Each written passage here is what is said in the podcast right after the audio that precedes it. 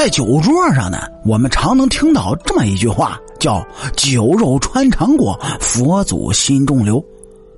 其实啊，这是有心向佛的人无法割舍世间美味，给自己找了个台阶儿聊以自慰罢了。人们对这句话的认识呢，基本上都是通过影视作品《济公》。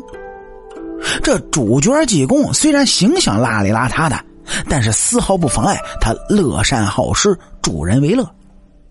虽说他有活佛的人设，但却没有被佛家认可，因为他爱吃狗肉，爱喝烈酒。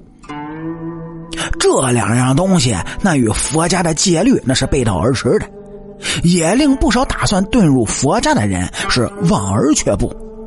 更令许多佛家弟子向往世间的美好，但济公呢，却是打打破了这条戒律，活的那是潇洒肆意。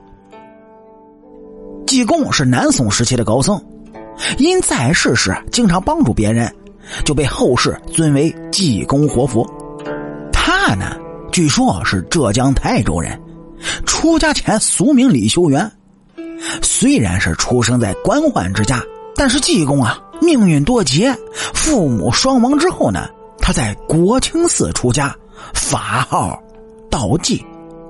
他性格率直，喜欢云游四海，不守戒律，行为癫狂。但他呢，像是小太阳一样，为百姓是排忧解难，无偿的治病，因此也受到了很多人的尊敬。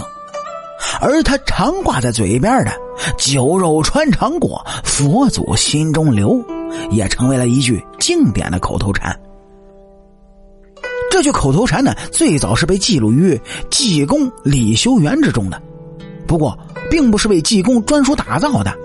这句话背有一个悲壮的典故，说是在明朝时期，张献忠就攻打虞城，城外的庙里驻扎了很多和尚，他也不知道出于何种的目的，就逼迫庙里的和尚。吃肉。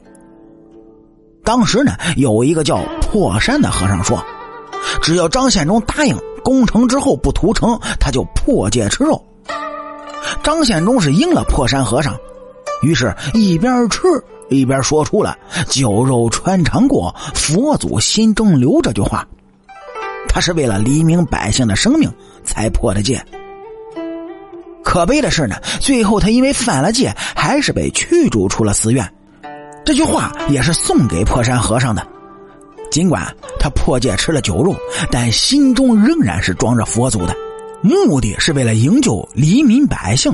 酒肉过身的快感稍纵即逝，但心中的佛会永存于心。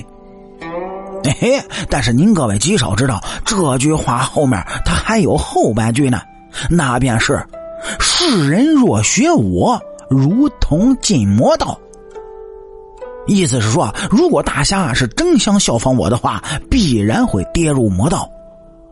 深层含义是教导人们，如果达不到破山和尚和济公的境界，就不要效仿这种行为。毕竟啊，佛家弟子若有意喝酒吃肉，难免呢会误入歧途。自古以来，能够将毕生的心血用在禅道上的佛家弟子，那是少之又少。很多人背地里干着损人不利己的勾当，这些一切都会被佛祖看在眼里。而只有那些一心向善的人，才能够得到佛祖的庇佑，才能得到世人的认可。济公呢，能够吃肉救人，但俗人却做不到，是因为这已经。跳脱了酒肉的层面，他是以自身为典型给大家讲佛法，讲大佛法。于一般人而言呢，心中杂念太多，放不下的也是太多，终究难以参透佛意，总也进不得佛门，更别提佛心了。可是济公不同，他无视戒律，心无杂念，他的行为是自然而然佛的展现，向世人展示的。是答案。在求佛路上，要的是一种态度，不能止于表面的形式，按部就班的诵经打坐。可心中无佛，自然也是徒劳的。相反，乐于助人，打抱不平，济困救危，这些才是实打实的展现佛家的根本。那么，对于今天咱们这句俗语“酒肉穿肠过，佛祖心中留”，您各位又有什么自己独特的见解呢？欢迎来评论区，咱们共同嘚啵嘚吧。好了，俗话说得好，下期咱们接着聊。